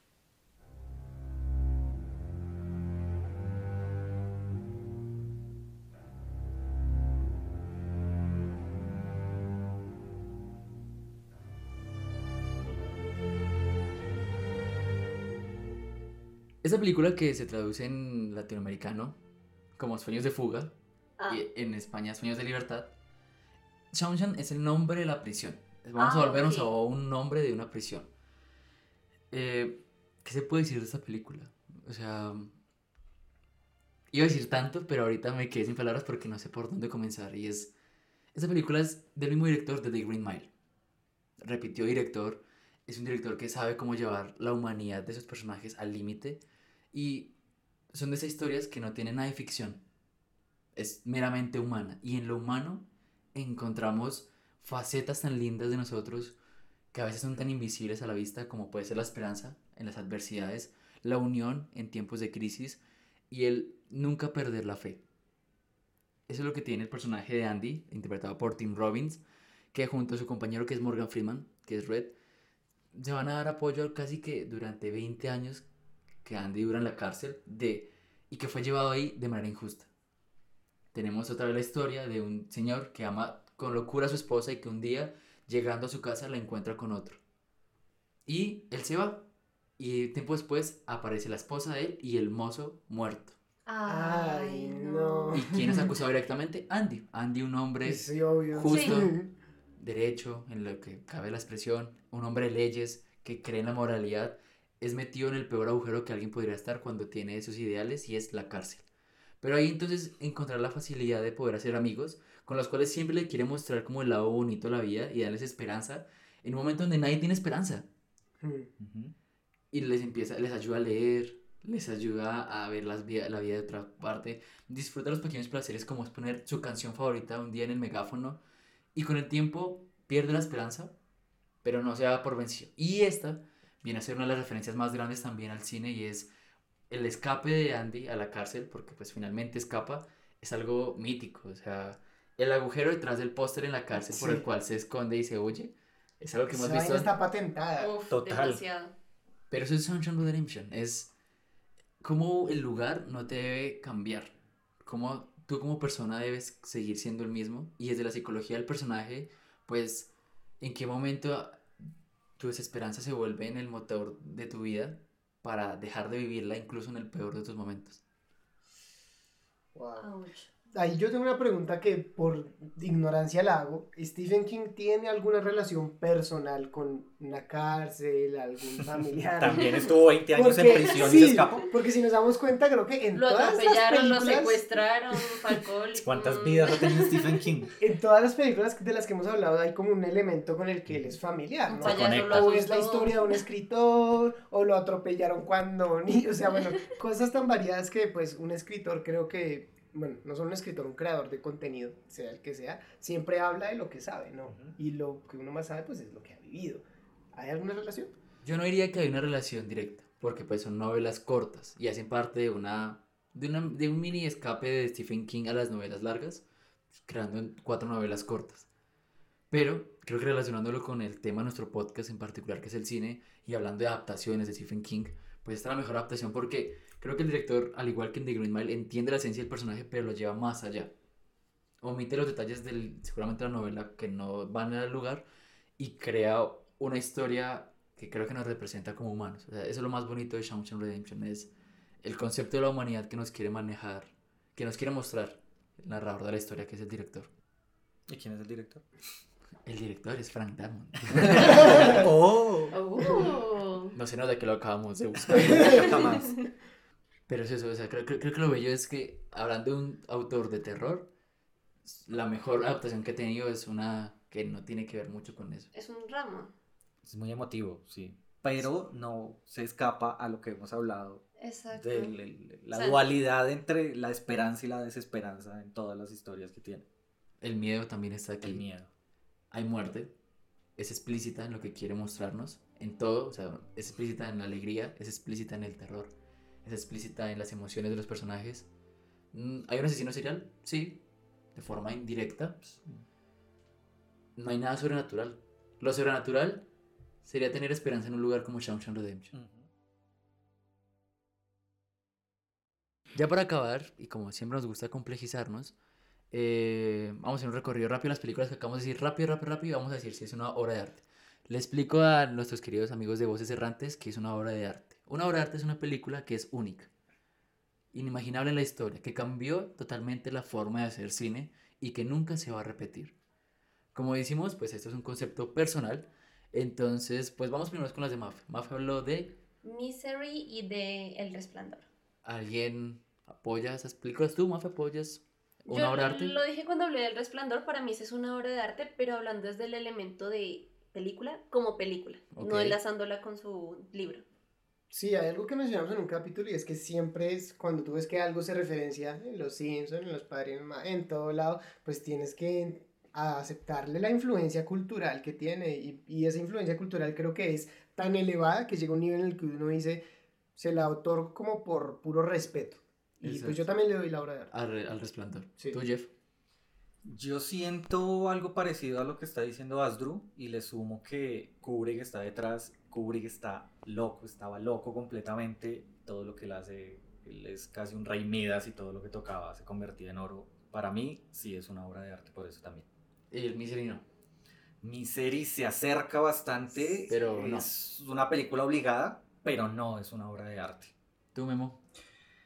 Misery no la he visto. Lo Tengo pendiente ya. Pero es después de este de arte. capítulo. Para mí es, es tan obra de arte que no la he visto para no ensuciarla. Y el resplandor sí, siempre me ha parecido increíble, pues todos los planes, todo la- el trabajo que hizo Stanley Kubrick, pero no es una obra de arte, porque yo sí la relaciono más con, el, con la obra. No lo puedes desligar. o sea, Mm, correcto, no la desligo. El Resplandor es una obra de arte. Total, es una muy buena película. Es, es una buena película, no una buena adaptación. Exacto. Esa, bueno, sí. eh. Andrew, ¿de qué hablaste? Eh, mis películas era La Torre Oscura y La Milla Verde. ¿Tuvo alguna de esas? Eh, la Milla Verde, sí, uff, claro que sí, o sea, de verdad que creo que es, primero la ha visto mucha gente, ¿no? O sea, es muy conocida, no por eso es buena, sino que hablo de que la popularidad y el que llegue a tanta gente y que a todos les guste, bueno, no sé si a todos, obviamente habrá alguno que no, pero que a la mayoría le gusten tanto y la conmuevan tanto, obra de arte full. La Torre Oscura, no, ni siquiera separada de ser adaptación y película por sí sola, no, o sea, le faltan Tenía muchas cosas para explicar, tenía que estar, obviamente, pues para decir como, oiga, cómo es que siendo Stephen King lo hacen mal. Exacto. ¿Tú, Jeff? Mm, Yo siento que La Milla Verde es una obligación de verla. Es una película que sí o sí tiene que estar en el repertorio de cualquier, de cualquier persona que le gusta el cine. Pero aparte de ser obligada, siento que no es una obra de arte. Le faltan detalles, le faltan cositas para romper ese molde y llegar a- al altar del cine, pero es una muy buena película. Y La Torre Oscura, estoy de acuerdo con Asdru, le falta muchísimo todavía. Es- Ok. Está alejada, está muy alejada. ¿Tú, Memo? La Torre Oscura, no. Como dije, pues está demasiado cargada, no le falta mucho trabajo. Y La Milla Verde, por otro lado, para mí sí es una obra de arte. Yo crecí con esa película y siempre la tengo presente, siempre la analizo, es una obra de arte. Ok, para mí La Torre Oscura es una obra de arte. ¡Ah! La Torre Oscura sí es una buena película, me entretengo, pero La Milla Verde es obra de arte. Es, es, es tan profunda en lo que quiere mostrarte que no vuelves a ser el mismo con esa película. ¿Tú, mi Mafe? Mm, la Torre Oscura no, no, para nada. Y La Milla Verde sí es de esas películas que te dejan con dolor de humanidad y eso son sensaciones difíciles de provocar con una película. Entonces La Milla Verde se lleva a mi obra de arte. Muy bien, muy bien. Jeff, ¿tú de qué hablaste? Yo hablé del juego de Gerald y de Carrie. ¿Tú alguna le darías el voto? a El juego arte? de Gerald siento que es una película que hay que ver, que da otra perspectiva, que rompe moldes, pero muy lejos de ser una obra de arte. Es una película buena, que es interesante verla, analizarla, pero de ahí no pasa. Y me imagino que hablarás de Carrie del 80. Y Carrie vamos a hablar de la del 76, porque como lo dije, la del 2012 es una adaptación para televisión y la del 2013 pues va muy en pérdidas. Entonces, hablando de la del 76, siempre he sentido que es un pilar del cine de terror y siento que es un pilar de todo lo que se vino después hacia el terror ochentero que pues la rompió completamente. Además que viene influenciada por Kubrick, por De Palma y Hitchcock. por Hitchcock. Y Hitchcock es el papá del terror. Y Hitchcock puso las bases de todo lo que vemos para el terror. Entonces, Carrie del 76 para mí sí es una obra de arte. ¿No les gustaría volver en algún momento el otro Halloween para hablar de Hitchcock? Para mí sería espectacular. ¿Tú, Memo? ¿Quieres volver? Ah, no, te- Se va. Carrie, pues eh, sí, es un clásico, es un pilar en la cultura pop, yo creo, pero para mí no es una obra de arte. Mm, No sé, de pronto me falta verla más, no, no ¿Sabe voy a qué? ahondar mucho más. Chao de voces errantes. El juego de Gerald, eh, coincido con Jefferson, es una buena película, pues es como para ver dos veces, eh, como analizarla, como ese, ese análisis psicológico, pero no, no es una obra de arte. Y yo creo que ninguna de las dos para mí. Carrie es un símbolo, pero no, no llega a ser una película sorprendente. Más la serie, la, la película televisiva, discúlpame. Esa sí es, me parece un poco más interesante por lo mismo, porque el cine independiente, como no tiene presupuesto, eh, a mí me parece que da más miedo. Es arriesgado. a De pronto, por lo que va más fiel hacia el libro, puede contentar a más gente según tu perspectiva de que llega mucha gente que le gusta y eso genera que la suban más rápido a Hype. votar y genere. Pero no sé, no sé, es que tiene lo que les decía, un relleno extraño que no me deja como conectarme y pegarme igual que a la primera, que lo tiene uno enganchado y cuenta la historia como, como es. Como La viene. historia al punto como Sí. viene, recibo, analizo todo, entiendo lo que pasa, me uno con, con- con la persona, con la protagonista y vivo la historia con ella.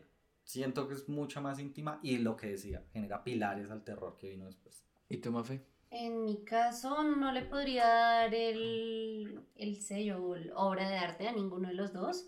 Ey, Pero. ey, ey, ey, ey. ¡Ah! Te- lo notaste. Pero es porque simplemente no las he visto. Entonces no podría darme el lujo de decir si es obra de arte o no. ¿Tú, Adru? Yo no he visto el juego de Gerald, le, le tengo muchas ganas. ¿A Gerald? O a las esposas. A las esposas. Le tengo muchas ganas a la película. Eh, porque, y de hecho yo sé, yo sé el final, pero sí he escuchado que ese recorrido que tiene como la, la protagonista. No, Gerald recorrió, pero fi- finalizó. Eh, sí me dan ganas de verla, entonces pues no, no la he visto, no puedo decir nada. Y de Carrie, yo creo que ahí sí, en ese caso particular, todos los créditos se los llevaría Stephen King. Entonces para la película sí siento que está bien, pero pues mm, creo que estaría emocionarse demasiado en darle la obra de arte. Ok. ¿Tú, Memo? ¿De cuáles películas hablaste?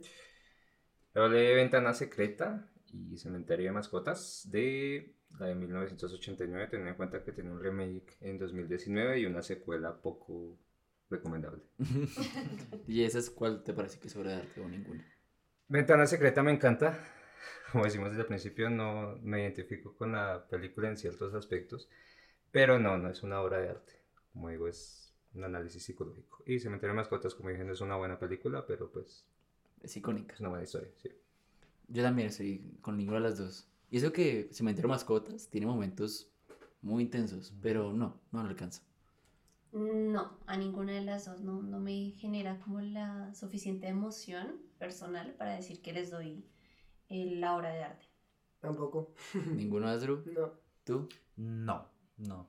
Vuelvo y digo lo, lo mismo, la de Cementerio de Mascotas es obligado, hay que verla, sí o sí. Y si leer les el libro gusta el terror, tienen que verla y tienen que leer el libro, totalmente de acuerdo. Pero lejos de ser obra- una, una obra maestra. Y La Ventana Secreta, pues también es una película buena de ver, pero no, no llega a obra maestra, muy lejos todavía. Finalmente llegamos a El Capi. Y El Capi habló de It 1 y 2, más, más, más de las dos. Sí. Y de Changwa. Changchan. Changwa. que quedó Changwa, ya, Ya no Sí. Changwa Redemption. Eh, It 1 a mí me gusta mucho. Creo que le da una estética muy bacana a Andy Muschietti. La segunda no me gusta. Y Shawshank Redemption es, eh, es única. Es, es del, me gusta. eh, Astro me dijo hoy un- algo en el desayuno. Me dijo, ¿qué película te gustaría ver por primera vez? Sería esta. Me encantaría ver por primera vez Shawshank Redemption otra vez. Olvidar que es el final, olvidar que, se, que sigue y verla otra vez y sorprenderme. ¿Tú, Mafe? En mi caso solamente podría hablar de It, primera y segunda parte, porque no he visto la redención de la changua. Entonces, Sonó a capítulo de Star Wars. pero sé que en el momento que la vea es algo que uno ya presiente de esas películas que tú dices como después de esto no volver a ser la misma. Pero siento que con esa voy a poder decir después que es una obra de arte, ahorita no puedo hacerlo. ah, ¿te pasó lo mismo con Soul? Ah, no, ese es otro cuento. Ah, Y con It, yo le daría obra de arte a la primera parte. Solamente la primera parte, porque para mí el ver una película de terror de un payaso, porque yo le tengo miedo a los payasos, y que me genere toda esa impresión y ese asco y ese miedo, me, me parece genial en un género que a veces está tan mal visto como puede llegar a ser a veces el terror. Asdru. A mí me pasa al revés que a Mafe. Eh, yo no le tengo miedo a los payasos. No mentiras. Eh, yo no he visto las de It.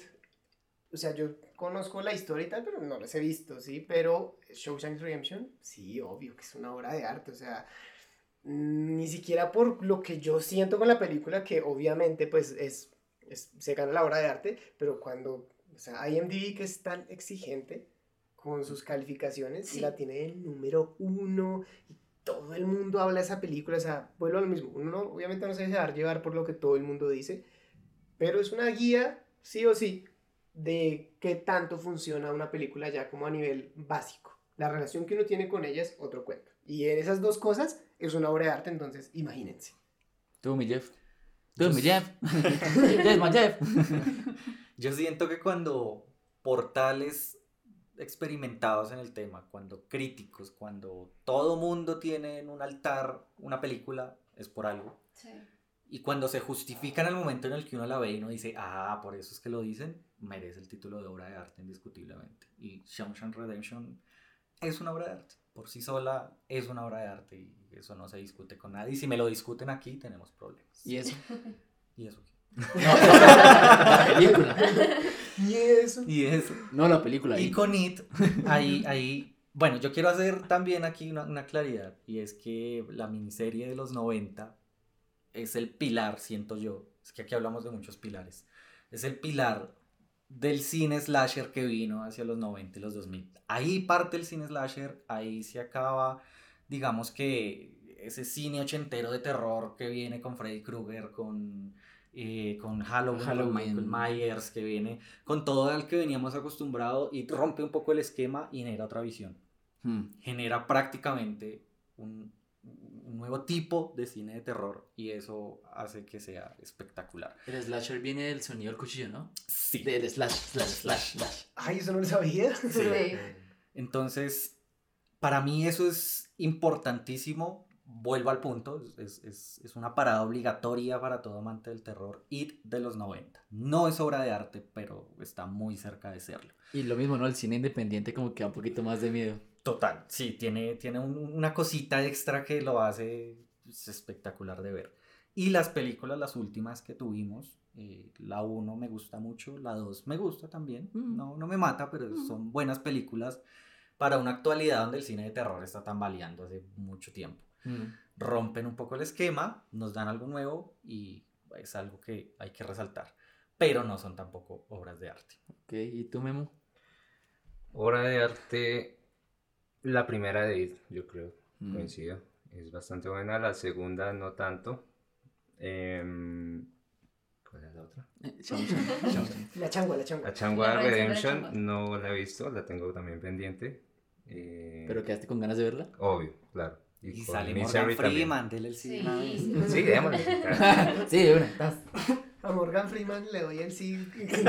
Le doy eso. Le doy la ventana secreta. Él es Dios. Bueno, y ya para ir acabando este programa tan especial que duró un poco más porque pues había más gente en la mesa y había que charlar tanto de este tema, pues eh, vuelvo a repetirles que les queremos dar gracias a Voces Errantes, esperamos lo hayan pasado muy bien aquí, eh, esperamos verlos nuevamente y muchísimas gracias por las apreciaciones y opiniones que tuvieron frente a todo, nos divertimos un montón. Hay mucho que no quedó en el podcast, pero es el, material, es el material exclusivo que ustedes se pueden ganar al hacer una donación al siguiente número para que lo anoten. Es el 312-643-4434. ¿Cómo? 312-643-4434. Eh, este es un número de Nequi con el cual ustedes pueden hacer donaciones en cualquier parte de Colombia y nos ayudan a seguir creyendo, creyendo en este proyecto, sí. Creyendo y Pues si creciendo. su merced no cree en el proyecto, estamos jodidos. para que podamos seguir comprando material, para que podamos seguir creciendo como, como, como amigos, para que podamos comer.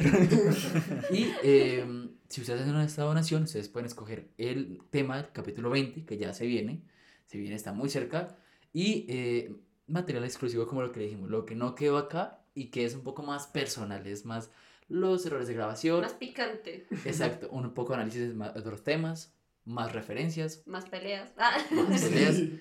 Entonces, eso es. Así que muchísimas gracias por esto. Muchísimas gracias a, a Memo. ¿Cómo te podemos encontrar en las redes sociales, Memo? Me pueden encontrar como Gato Stories eh, y como Voces Errantes, obviamente. También tenemos a Jeff. ¿Cómo podemos encontrar a Jeff? Me encuentran en redes sociales como jefferson.garzonf, Jefferson con J y dos Fs, por favor, no me cambien el nombre, me sucede. Yo casi nunca pregunto, pero te voy a preguntar en esta ocasión. ¿Cómo te encontramos, Astro? Eh, a mí Se, cambia el nombre a la redención de la changua.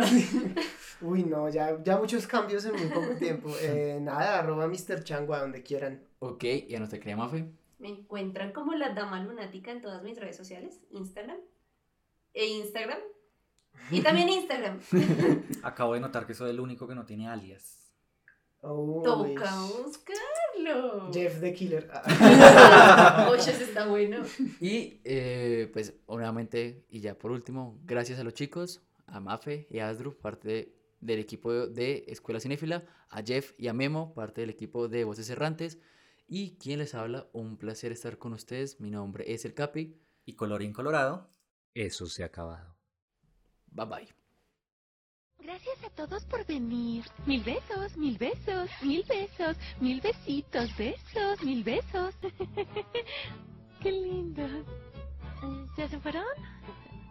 ¿Ya, ¿Ya por fin se fueron todos? ¿Ya no hay nadie?